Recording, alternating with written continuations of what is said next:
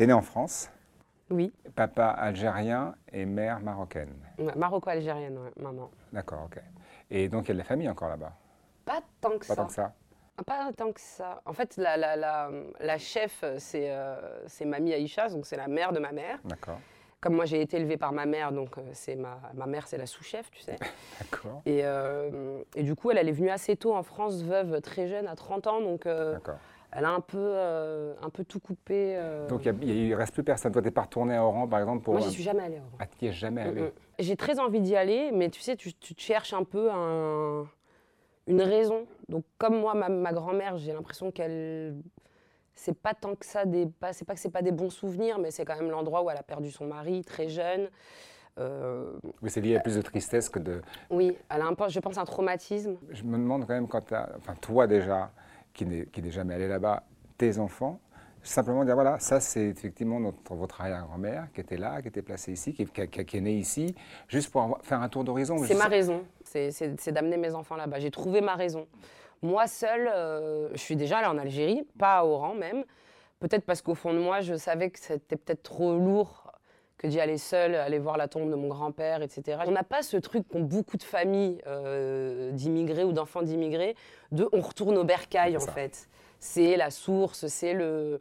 La source, c'est ma grand-mère, c'est elle qu'on suit. Donc moi, c'est elle que je vais voir. Quand je veux voir... euh, quand je veux être euh, proche de, de- de ma famille, de mes racines, c'est elle qui est garante en fait de tout ça. te raconte des histoires. Voilà. Ah oui, bah ça par contre, euh, des vertes et des pas mûres. hein. Et ton père, donc pas beaucoup de liens avec ton papa?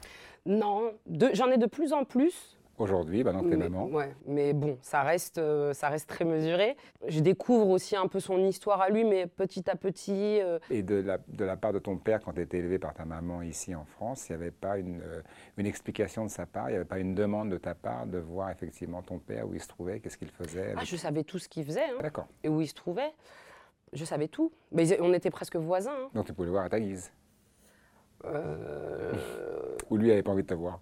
Ouais, c'est plus. euh, c'est mon père, c'est particulier. C'est un individu euh, plein de, plein de douleurs, plein de, plein de remords, plein de, plein de névroses euh, qui n'étaient pas prêts, je pense, à, à- à m'élever. à- Assumer les enfants. Mon père, j'aurais rêvé pouvoir le détester, le haïr, parce, qu'il parce que je l'aurais vu aimer une autre femme, d'autres enfants. C'est un être très intelligent, très sensible. Il était peut-être aussi démuni euh, devant moi, petite. Je m'en rends compte maintenant, parce que quand je le croisais même à- dans la cité à l'époque, il, il buguait un peu.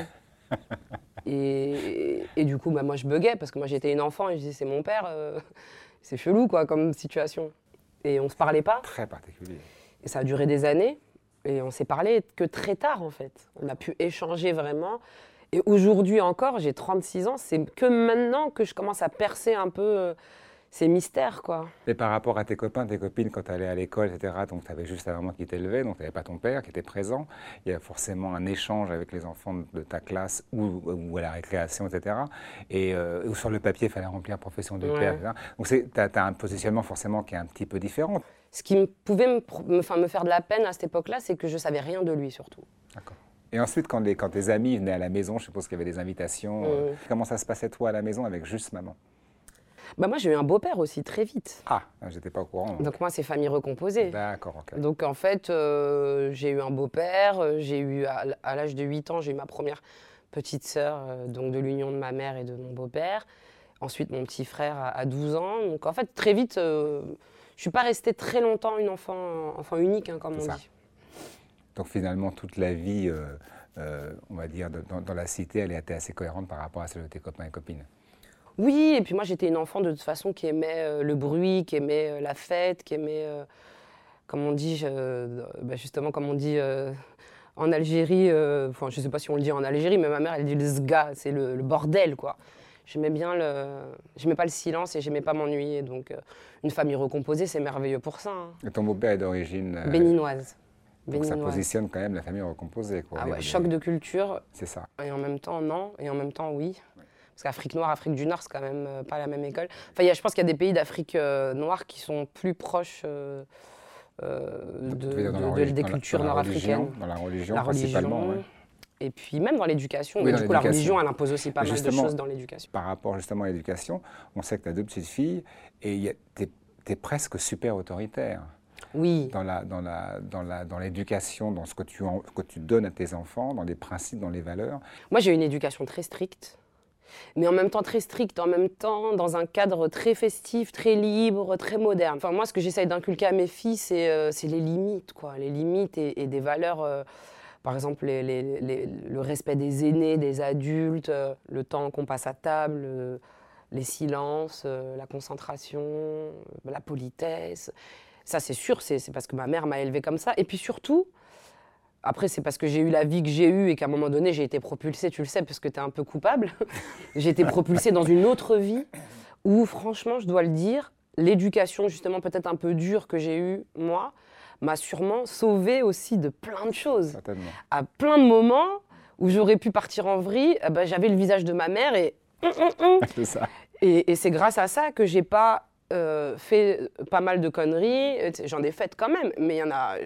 J'ai évité t'as- 90% Tu as évité le pire. de dérives grâce à mon éducation qui était quand même très forte, très imposante. Ce qui est assez antinomique, c'est le fait qu'effectivement, ça soit très strict à la maison. Et moi, quand je t'ai rencontré, tu avais quoi, 17 ans Mm. Tu te présentes à un casting, etc. C'est pas évident, tu sais pas où tu vas, tu es toute seule. Je me souviens que tu avais l'argent pour venir au casting, mais pas forcément pour en repartir. Donc, et ta mère s'inquiétait pas, elle te faisait. Énormément confiance. Voilà, en fait, c'est ça. Ah, c'est à la confiance, ma mère. Ça- mais c'est ça que j'aime. Ça veut dire que c'est je t'ai donné des bases, maintenant tu les as, maintenant je vais te faire C'est confiance. ça. Par contre, si tu trahis ma confiance, euh, niette. Tout s'arrête. Donc en fait, tout ce que j'avais le droit de faire, je l'avais gagné. Mm. Je l'avais gagné parce que je m'étais bien conduite, je l'avais gagné parce qu'elle m'avait dit faut que tu bosses à l'école, faut que tu respectes les horaires. Quand je dis 11h, c'est 11h. Tant que je respectais tout ce qu'elle me disait, j'avais toutes les libertés. C'est ce qui faisait chier tout le monde d'ailleurs. Parce qu'ils disaient, mais elle a le droit de faire ça. Oui, elle a le droit de faire ça. Mais ma fille ramène des 20 sur 20.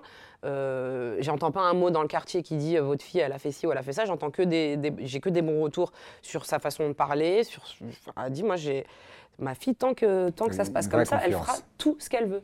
Il y avait une vraie Et, confiance. euh, ouais, ouais, ouais. Donc justement, ce qui était, ce qui était- à mon avis, assez intéressant, c'est que de, de- de te trouver dans cette cité, c'est sûr c'était... Hum. euh, Les 4000 voilà. Comment ça, ça se passait pour toi, donc enfant de, euh, donc, marocaine, algérienne, avec un papa béninois, enfin un beau-père ensuite béninois C'est quand même assez complexe de, de positionnement, euh, je veux dire, physique. Le seul truc que j'ai un peu entendu, c'était plus sur mes frères et sœurs.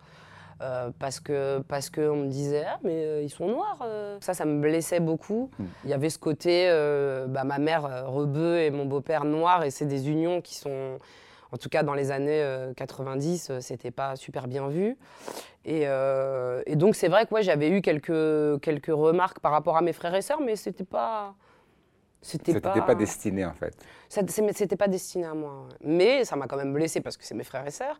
Et puis surtout, je me suis bien défendue. Euh, mais à part ça, euh, moi, j'ai jamais subi euh, de. Et à l'é- à l'école non plus, pas de problème. Ah bah, en même temps, à l'école, euh, il y avait que des gens comme moi, il y avait que des gens comme mes frères et sœurs, il y avait que des. Enfin, non, il d'ailleurs, il n'y avait pas que des gens, Je justement. pense Enfin, je y crois qu'il y avait tous les gens, Oui, il y avait un mélange. En fait, c'était tout mélangé. Et puis, on avait, moi, mes amis, hein, c'était Jivka, yougoslave, Rouvier, coréenne, Hayet, algérienne comme, comme, comme mon père.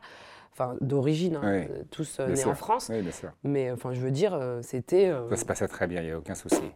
ah ouais. Moi, les seules attaques, en tout cas discriminatoires, que j'ai pu ressentir en, vie- en grandissant, c'était plus par rapport à ma condition sociale. C'était plus le fait de venir déjà d'être une banlieusarde, en plus de la Courneuve.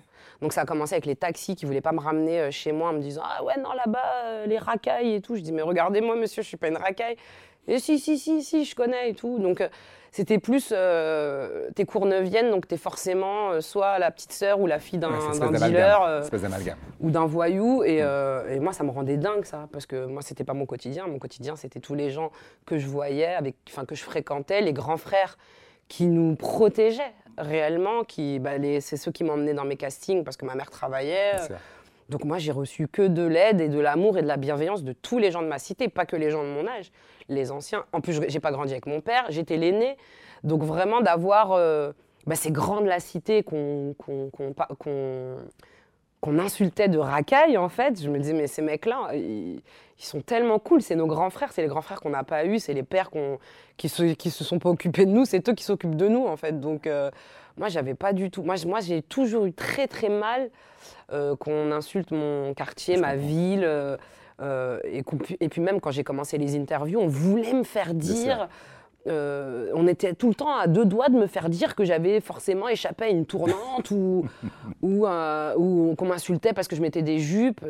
Parce que dès que je disais 4000, c'était forcément. Euh, je dis, je suis désolée, je nie pas les réalités, je sais que ça existe, mais en fait, moi, je ne l'ai pas vécu. Je suis désolée, je n'ai pas subi ça. Quel âge t'en es parti de cette, cité? Tard, j'ai eu du mal. Enfin, tard, j'ai eu du mal. C'est-à-dire que j'ai fait la Nouvelle Star. J'ai sorti mon premier album, j'avais 19 ans. Mmh. Enfin, à peine, à peine 19 ans. Et je suis partie à 22 ans. C'est-à-dire j'ai acheté la maison de ma mère, mais moi, j'ai pas voulu y aller. J'ai gardé l'appart euh, à la Courneuve. Je voulais pas quitter euh, vraiment ma ville. ton berceau. Ouais, j'avais peur. J'avais peur de changer. J'avais peur de, de, me déraciner euh, quelque part. Et justement, puisque tu as eu un succès qui a quand même été assez impressionnant, une fois que tu as décidé d'assumer ce succès-là, parce qu'il faut le décider mmh. aussi, c'est pas si évident que ça, comment tu as pu réussir à gérer effectivement le fait que ton berceau soit les, les 4000, que tout tes, frères, sœurs, cousins, on va dire, ça soit effectivement toute cette population qui est là, et tout à coup te retrouver dans un monde totalement différent, ah un petit peu superficiel, un petit peu glamour, un petit peu... bourgeois, surtout. Comment tu l'as appréhendé? Parce que c'est pas évident, puisque tu n'es absolument pas de ce monde-là. Bah, la chance que j'ai, c'est que j'ai toujours été très curieuse, et puis un poisson dans l'eau, moi, vraiment... Euh, puis j'ai pas été élevée euh, dans la peur de l'autre. Euh, bah, je pense qu'il y a déjà la prédisposition. Ça, on a une personnalité euh, comme ça ou on l'a pas. Moi, je suis pas du tout réservée pour un sou.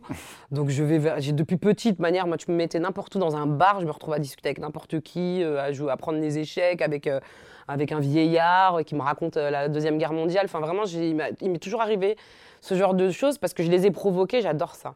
Donc vraiment, au départ, je l'ai vécu comme, un, bah, comme une aubaine. Quoi. Je me disais, waouh, là, je vais rencontrer plein de nouveaux gens qui vont m'apprendre plein de nouveaux trucs. Très excitant. Ouais, très excitant. Très excitant. Et puis, euh, et puis à la fois, un peu. Si, un petit peu un petit peu le tournis quand même, en me disant euh, d'un truc qui est une, petite expérience, est-ce que je serais pas en train de basculer en fait? Donc pendant longtemps, j'ai eu l'impression d'être euh, marcher un peu en marge de ma vie quoi. Tu sais, j'étais juste un peu à côté, mais j'allais j'allais y retourner. Sauf qu'avec les années, je me suis rendu compte que c'était ma nouvelle vie, que j'allais jamais retourner. Euh, Est-ce que tu demandes des conseils, par exemple, à maman? Elle, forcément, elle se met en retrait, mais en même temps, c'est ta référence. C'est la seule chose que je lui ai demandé, c'est de rester un référent. C'est-à-dire, moi, ma mère, je lui dis, je voudrais que tu me dises toujours la vérité. Voilà. Et elle se prête au jeu. Oh, bah. fallait pas lui demander deux fois, hein, mais euh, ah ouais, elle adore. Mais euh, non, mais c'était important pour moi d'avoir des gens qui me disent la vérité. Euh, parce, que, parce que forcément, j'en entendais un peu comme une légende urbaine, tu sais, ce hmm. truc de la grosse tête. Tu sais, tu sais pas ce que c'est. Tu dis, ça se trouve, je l'ai, mais je me rends pas compte. Peut-être que je suis en train de devenir un buval, mais que je m'en rends pas compte. Ou est-ce que mes demandes ou, ou, ou mes. Pas même pas mes désirs, mais tu sais, quand des moments où tu es, énervé, ou où, tu es fatigué, où tu dis, ah non, ça je peux pas. Voilà, tes réactions en fait face à tout ce qui est en train de t'arriver. Est-ce que ça va être perçu comme euh, ah ça y est, elle touche plus le sol, ou est-ce que c'était juste euh, en train de, vivre normalement euh, un truc que, qui est déjà pas, pas facile à vivre pour une gamine de 18 ans en fait. très très jeune. donc je me suis toujours posé ces, ces questions-là. J'étais très à l'affût de mes réactions, j'étais très à l'affût de mon comportement. Je voulais jamais être irrespectueuse. j'ai toujours pris beaucoup de pincettes et à la fois je me suis beaucoup documentée, j'ai beaucoup discuté. Dès que je voyais d'autres artistes, je leur demandais, je les regardais, je les observais. Je voulais voir ce que je voulais devenir et ce que je voulais pas devenir, ce qu'il fallait que je sois et ce qu'il fallait absolument pas que je sois. Il y a des rencontres forcément qui te bouleversent. La première fois que j'ai vu Jean-Jacques Goldman, j'ai dit ok, je veux être ce monsieur. Mm. Pas pour sa carrière, bon, mm. ça, dis pas non, hein. mais je veux dire pour son comportement. j'ai dit waouh, quelle classe, quelle humilité. Puis il y a des gens, là du coup je vais pas citer de nom, mais j'ai dit ah non mais ça il faut pas que je devienne ça en fait. À quel âge tu as commencé à, te, à savoir que tu avais euh, une facilité pour chanter Ça dépend de très petite, quelqu'un te l'a dit, ta maman t'a dit, ton entourage, tes copains, copines? C'est moi, de moi-même. non mais c'est vrai. En fait, je chantais sur les cassettes et en fait, je me rendais compte que j'arrivais à reproduire. C'est ça. au départ, c'était comme un jeu. Il n'y avait pas du tout de motivation autre que. Mais à la maison, il y avait de la musique. Je, je coupe. Tout le temps. Tout le temps. Du rail, de la funk, beaucoup de funk. Ma mère écoutait du disco, de la funk. D'accord. Donc tu étais découverte à tout à coup reproduire facilement des chansons qu'on entendait? Ouais, c'était comme ça à l'oreille. J'arrivais, j'écoutais Madonna. Je me rappelle un jour, j'écoutais Madonna et je reproduisais la, le Holiday et le Hey. Et je disais, wow, j'arrive à faire comme elle. C'est con, hein, mais c'était des petits trucs comme ça, mais j'avais 5-6 ans. D'accord. Et t'as continué comme ça pendant un moment. Jusqu'à ce que je partage, jusqu'à ce que je me mette à chanter pour les autres, à l'école. Et alors? Et là, on me disait. en fait, c'était les émotions. Donc tes copines t'écoutaient chanter. Ouais, et elles pleuraient. Il y en a qui pleuraient, que ça les faisait pleurer en fait. Ah ouais. en fait, ça a été ça mon déclic. C'est pas le fait de, d'avoir une co- conscience d'une voix ou, ou d'une technicité. C'était vraiment le miracle en fait de comment euh, ce qui sort de ma bouche va te tirer une larme en fait. C'est waouh. Espèce de résonance avec l'autre. Ça, ça m'a bouleversée. Et ça, c'est devenu une espèce de quête. J'écoutais des musiques chez moi, j'écrivais en phonétique euh, la chanson, donc je mettais rewound là, et j'écoutais en phonétique, pause, tac, tac, tac, tac. Donc j'ai gardé des textes en phonétique, c'est affreux. Euh, et, euh, et à l'école, je dis, ah là, je vais vous chanter une chanson. Et là, je faisais, me what you want, me. Puis dès que je voyais les yeux briller, je dis, yes, ça. ça. marche, putain, c'est dingue cette histoire. C'était ça mon, mon, mon Ouais, kiff en fait. Le déclic, elle le motive. Je me souviens quand je t'ai rencontré, 17 ans, une enfant, Ouais. euh, dans, dans- dans ce programme de la Nouvelle Star, donc euh, à la télévision, où moi j'étais euh, membre du jury et toi tu étais Membre de rien du tout. artiste émergente.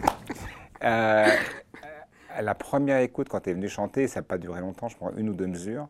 Moi, j'ai vraiment eu un flash. C'est-à-dire que j'ai vraiment pris une baffe. Moi, j'ai entendu quelque chose dans ta voix, au-delà de la beauté de ta voix et de la pureté, une espèce de double voix, avec une espèce de résonance sur tes cordes vocales, un petit peu à la Gnawa. Bah, je suis Gnawa. Ah, le côté voilà. marocain de ma mère, bah, je te Voilà. l'ai jamais dit, c'est euh, Figig. Sauf que j'y suis jamais allée, que le, le, le- le Gnawa donc, est décédé, paix à son âme, euh, c'était le mari de ma grand-mère, euh, donc elle avait 30 ans. Donc euh, même, ma- même mes, mes, mes tantes, mes oncles l'ont pas vraiment connu. Donc peut-être que tu as eu en héritage cette espèce de, de, de chose qui s'est placée sur tes cordes vocales sans que tu le saches, puisque tu m'as dit il n'y a pas si longtemps que ça que tu avais travaillé un petit peu ta technique vocale et que tu avais découvert effectivement une Ouais, ça manière. fout le bordel, ça fout le bordel. Bon. je t'ai dit, je voyais une ethnomusicologue. C'est C'est ça. très intéressant. Elle, elle a étudié toutes les musiques du monde. Voilà, donc elle s'y connaît. Et elle cherche avec moi justement comment gérer ses voix. Parce qu'en fait, euh, avant, je le faisais naturellement. Je switchais. Mm. Et en fait, plus je vieillis, plus j'ai l'impression qu'il y a un truc qui veut prendre le pas sur l'autre. En tout cas, c'est moins. Le switch se fait moins facilement. Et en fait, l'idée, c'est d'essayer de comprendre pourquoi il y a deux résonances. Pourquoi il y a une façon de chanter qui est très européenne, Mhm. qui est très devant, qui est... et il y a un truc qui est beaucoup plus dans les os derrière et qui, et qui prend beaucoup de place et qui... Et qu'il faudrait gérer finalement. Et qu'il faut gérer, qui veut ressortir en tout cas, un peu comme une bête, ça... Et ça fait trembler le tout, quoi. Donc, euh, et c'est- je travaille sur ça en ce moment. J'avais vraiment, j'avais vraiment été interpellé, mais au-delà de ça, ça c'était troublant. C'était pas simplement interpellé, putain, la fille, elle chante bien, elle est douée. Non, non, c'était troublant parce que d'entendre effectivement une jeune fille assez menue, toute jeune, quand elle a peu d'expérience musicale et qui te balance un truc avec une, voix toute pureté, euh, puissante, avec ce truc en plus derrière, tu dis, mais qu'est-ce qui se passe? Quand tu avais participé à cette émission, je pense que tu n'avais pas du tout euh, imaginé ce que tu nous envoyais finalement. C'était bah. assez totalement naturel, comme dans ta chambre où tu écoutais les cassettes. quoi. Quand je vous ai vu, euh, bah, il y avait ce, j'avais, j'avais le stress, j'avais la fatigue, j'avais euh, un peu, un peu une. une, euh, bah, moi, je me suis jamais droguée, mais j'imagine que ça doit faire un effet un peu Un peu similaire. quoi. spaced out. Quoi. Ouais, peu, j'étais ouais. un peu hors de un mon autre corps, truc, quoi. oui, c'est ça. En fait, la situation, elle était tellement. Bah déjà, moi, j'avais jamais vu de caméra, les projecteurs, enfin tout ça, c'est, on s'en rend pas compte, mais quand tu arrives de, de, de ton petit patelin, euh, tu sens que tu rentres dans la télé. En plus, comme c'était pas la première édition, il y en avait eu une avant, donc déjà tu reconnais l'endroit. C'est ça. Donc cet endroit, tu l'as fantasmé, tu l'as imaginé, puis tu arrives et ton cerveau, il réfléchit tout seul à des trucs. Tu dis, ah, mais en fait, c'est vachement plus petit que ce que tu vois à la télé. nan. Ah ouais, puis je vous regardais, puis euh, tu sais, vous aviez l'air pas humain. non, mais je te jure, il y a un petit côté euh, extraterrestre. Un poil, ouais. C'est un autre Tu sais, monde. je vous voyais, puis Marianne James, t'as vu, elle est, elle est très imposante Très avec son grand visage, ses cheveux. Je l'ai regardée, je dis, non, mais attends, ils sont humains là ou? Voilà, c'est à vous alors que je veux chanter. Et tu sais, tu sens que c'est, ça va vite et c'est maintenant. Et, et, euh, et le Céline Dion, il n'avait pas du tout. euh, bon, voilà, vous avez un, autre truc, donc j'ai compris que c'était pas, euh, c'était la fausse bonne idée. Mais en même temps, c'était tellement une chanson que j'aime. Et puis là, je me suis dit, bon, allez, Charles, vas-y, s'il te plaît, s'il te plaît, mon Dieu, s'il vous plaît. Allez, Charlie, Merci, fais-moi kiffer. Et là, je commence la bohème. Et puis, euh, et puis c'est vrai que toi, je crois que tu as parlé après. Je crois que le premier à avoir parlé, c'est André. Donc, il a été, ça a été oui. il me semble que Dove, après, il m'a. Il n'était pas fan de. il non, il n'a pas aimé. Mais il m'avait expliqué après hein, Mm. que j'étais dans les 10 derniers sur une journée de 400, que je devais être le 398e Céline Dion de la journée, et que ça le faisait chier, et je comprends. Oui, Donc je en comprenais que le- le- Ouais, enfin, en même temps, t'es là pour ça, ouais, t'en étais là pour ça, quoi. Bah, maintenant, je me rends compte. ma- Maintenant, je fais un peu euh, ce que, ce que tu fais. Oui, donc, bah oui. euh, je sais que les gens, ils ont, euh, ils ont tendance à aller chercher la chanson où ils vont le plus euh, démontrer. C'est normal.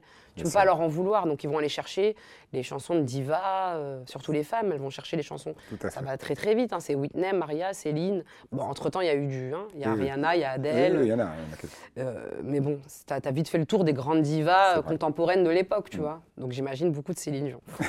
Et euh, donc il n'a pas aimé. Et après, je crois que c'est toi qui as parlé. C'est possible, ouais. Tu as été comme ça, très monotone. Mais en fait, en fait c'est rigolo, c'est parce que si, si j'enlève le sens, on pourrait croire que tu es en train de me dire non. En fait, c'était un oui très agressif. Ah ouais, Non, mais quand c'est pas agressif, c'est déterminé. Mais tellement déterminé que c'était la détermination d'un non, tu sais. d'accord. Alors moi j'ai beaucoup aimé, non, non, non, non, c'est un grand oui. Ok, j'ai dit, il a dit oui ou il a dit non? je sais pas s'il a dit oui. Tu sais, c'était, tu sais, le- ton cerveau, il- je te dis, t'es out en fait, tu, tu- t'es high même, tu sais. C'est une expérience pas. particulière. hein. C'est très particulier parce que ton cerveau, il, il, Mais dans il- les, dans les- il dans les- réagit pas euh, normalement. tu connais l'autre côté maintenant, donc dans les deux positions, c'est particulier. C'est trop bizarre comme sensation. Très très bizarre. Et Marianne, je crois qu'elle a été la dernière. C'est possible. Elle a dû en faire. un- Elle a elle a- non, non, elle, Elle a été assez rapide quand même. Ah oui, rapide ouais, aussi. elle a été assez rapide. Je me souviens. Elle a plus. dit, moi j'ai adoré. euh, Non, c'est toi qui as dit ça. Moi j'ai adoré. hein, Ah, ça a dû être rapide. ouais. Mais tu sais que j'ai revu la vidéo. Ah ouais. Je fais un truc, on dirait que je vais me battre en fait. Mais c'est, tu sais, le langage corporel. Mm, mm, mm. Parce que moi, je suis pas du tout irrespectueuse ou jamais j'aurais dit non mais attendez, euh, qu'est-ce que vous... Il y en a qui font ça, il y en a qui se vénèrent et tout. hein. eu. ouais. Ah moi, je peux pas me vénérer, c'est pas possible. Déjà, j'ai trop de fierté. Si vous m'aimez pas, ben, je vous... c'est pas grave. Je rentre chez moi avec ma dignité. Je m'en vais comme un prince. mais jamais je me dirai pourquoi et comment? Bah salut. On a eu ça, on a eu, on a eu. Ouais, je sais, je sais. Et du coup, j'ai, mes bras qui ont fait ça, tu sais. Ah ouais? J'ai les narines qui sont dilatées, genre en mode oh non. Mais quand même. on- Quand même. Ah, quand même. Mais bon, après j'ai compté, putain, ça fait trois oui. Ouf, Et après les bras ils font comme ça. C'est ouf, si t'enlèves le son, tu sais très exactement qui a dit oui, qui a dit non, tellement mon corps il réagit en fait. Et après ça a été le. Ce petit moment qui fait qu'aujourd'hui. Enfin, C'est ce toi, que je depuis, dis. J'ai après- la chance de voir après, le moment de ma vie qui a basculé. C'est génial. en image. Après, c'est que grâce à toi, parce que voilà, c'est juste le moment qui te donne la possibilité. Après, le reste, c'est que toi. Donc t'imagines Si ce Ça- jour-là tu dis euh, j'ai Ouais. écouté, j'ai pas aimé, pour moi Ouais, ce sera ça- non. mais en même temps, je pense que ça change rien parce que c'est inscrit, ça prendra peut-être un peu plus de temps, mais tu arriveras à ce que tu es arrivé aujourd'hui de toute façon, mais avec des chemins de traverse. Là, c'était un peu plus direct. Ton positionnement donc de, de jeune artiste qui a, ré- qui, qui a réussi, en tout cas qui réussit, tout à coup te- t'emmène sur des projets divers. Mhm. Donc on te propose forcément, es forcément très sollicité. Et est-ce que dans, le, dans ces sollicitations-là, il y a des choses que tu refuses, non pas par goût, c'est-à-dire à ce que je vais m'exprimer, c'est-à-dire non pas parce que ça ne te correspond pas musicalement ou, ou, euh, ou par éthique, mais par rapport à ta position et tes antécédents de- d'ori- d'origine. Les seules choses que j'ai pu refuser, euh, c'est tout ce qui était euh, récupérable politiquement. Voilà, j'ai eu beaucoup, beaucoup de demandes euh, du gouvernement, évidemment, pour des, pour des euh, cérémonies officielles, tout ça, j'ai toujours refusé. Ça t'a toujours dit non. Oui, parce que euh, parce qu'il y a forcément une question de légitimité aussi dans tout ça. Et puis parfois, j'ai tellement eu l'impression que déjà ma simple présence dans le PAF, euh, au moment où moi j'ai commencé, c'était déjà tellement politique en fait. Hmm. Et je le vois encore quand j'intègre le fauteuil de The Voice et que je vois les commentaires du samedi soir sur Twitter, je me dis. Euh, Et on a encore du chemin en fait. C'est, il y a tellement, enfin, les- tout le monde n'est pas prêt à avoir une rebeu sur le fauteuil. Ah, c'est Enfin, négatif, il y a des commentaires négatifs. sur ma, mes origines, ah il va faire The Voice à Alger. Ah oui, c'est ça. euh, Ouais. Donc on est toujours là. Non, ça ne veut pas dire qu'on en est toujours là, mais il y a des gens qui en sont toujours là. C'est pas la France. Non, non, non, C'est, euh, une c'est une, certaine, une partie de la population. c'est une qui partie de la ça. population qui n'est pas prête encore, évidemment, qui a peur, euh, qui se dit euh, mais qu'est-ce que c'est C'est étonnant en 2021. Donc ce qui veut dire que finalement, tu n'as absolument pas souffert de cela étant petite, Ah ouais, protégée dans, dans- aux 4000. avec bisounours moi. C'est ça. Et tout à coup, effectivement, en étant un peu plus sur le vent de la scène, tout à coup, effectivement, tu as des retours qui sont un petit peu négatifs, qu'on connote de, de racisme. C'est assez étonnant. C'est la vie, c'est comme ça. Mais en tout cas, j'ai- j'ai- je me suis vite euh, rendu compte de ça très très tôt de toute façon. Ça Déjà juste dans l'appellation de mon... Déjà on dit euh, Amel Ben, chanteuse de R&B. Déjà je ne fais pas de R&B en Bah fait. non. Et je sais très bien que c'est parce que je suis rebeu qu'on dit R&B. Parce qu'en fait je ne peux que faire que du R&B. C'est ça. C'est C'est compliqué le- en fait de donner une étiquette C'est à quelqu'un le tiroir en question. alors Oui. que je fais ma philosophie, ne retiens pas tes larmes, le droit à l'erreur, où je vais, euh, et j'en passe, c'est pas du RB. Il y a des titres qui sont teintés de cette musique, puisque c'est la musique que j'ai écoutée, C'est c'est une musique que je défendrai toujours, parce que c'est la musique que j'aime et, que, et qui m'a construite, mais j'ai écouté aussi énormément de variétés, énormément de pop, énormément de rock, et ma musique, je pense qu'elle est vraiment à mi-chemin de toutes mes influences, mais je serai toujours une chanteuse de RB, je le sais, mais je vais pas me battre. Je vais pas dire, écoute, euh, pourquoi, vous, tu me dis chanteuse de R&B parce que je m'appelle Amel Si je m'appelais Caroline, tu, tu dirais chanteuse de pop En fait, je comprends pas. Je suis pas chanteuse de R&B, c'est faux. Mais je laisse parce que je sais très bien que ce sont des amalgames et des raccourcis. euh, c'est pas très grave. Si ça permet aux gens d'aller voir ce que c'est le R&B, de découvrir cette musique, tant mieux. Mais tu te rends vite compte que je suis pas du tout Non, non, non, je et je le dis en toute humilité, je ne suis pas du tout, euh, je ne représente absolument pas ce courant musical. je suis d'accord avec toi. Euh, ou alors des, des divas de la soul.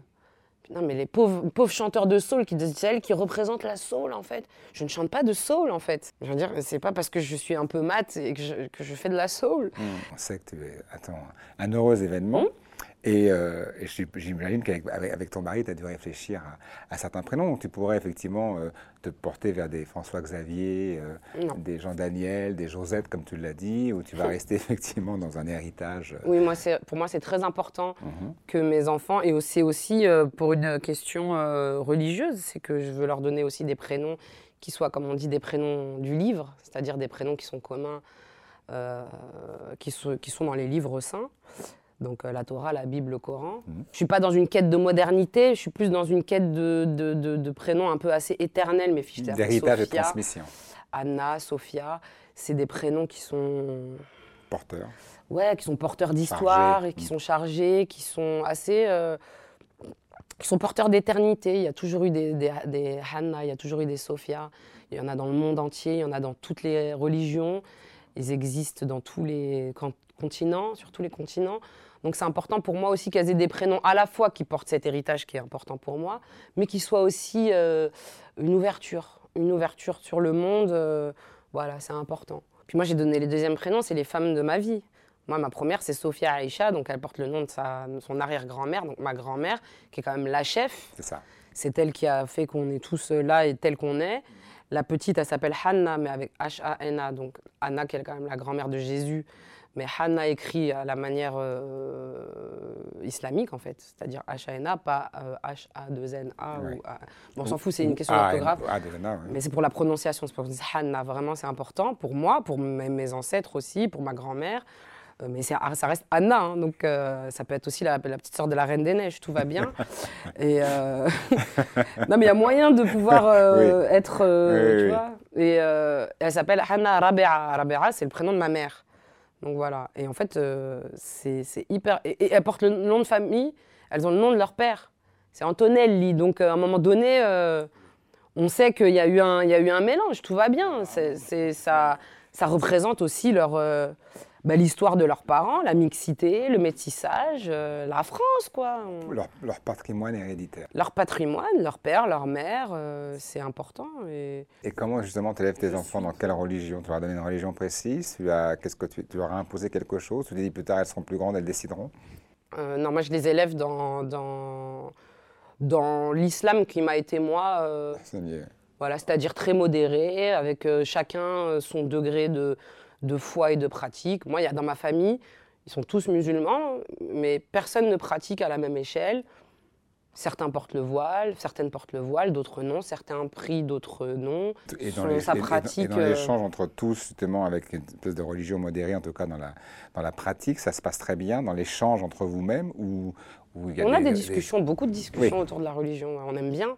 Mais nous, c'est des moments euh, fabuleux, hein, nos, nos échanges autour de la religion dans ma famille. Déjà, ça se fait par strate euh, générationnelle. C'est-à-dire que moi, je parle qu'avec mes cousins et mes cousines. On- n'a pas euh, ce truc de. C'est pas un truc que les aînés nous. Parce que déjà, ils n'ont pas appris de la même manière. Par exemple, moi, ma grand-mère, elle n'a pas lu. Elle, est- elle était illettrée, donc elle n'a pas lu, elle lit pas ni l'arabe ni le français. Donc tout ce qu'elle a appris de sa religion, c'est ce qui lui a été euh, transmis oralement. Donc c'est la transmission orale. Euh, alors que mes- ma mère et ses sœurs et ses frères, ils ont commencé, eux, déjà à plus euh, s'éduquer euh, en lisant.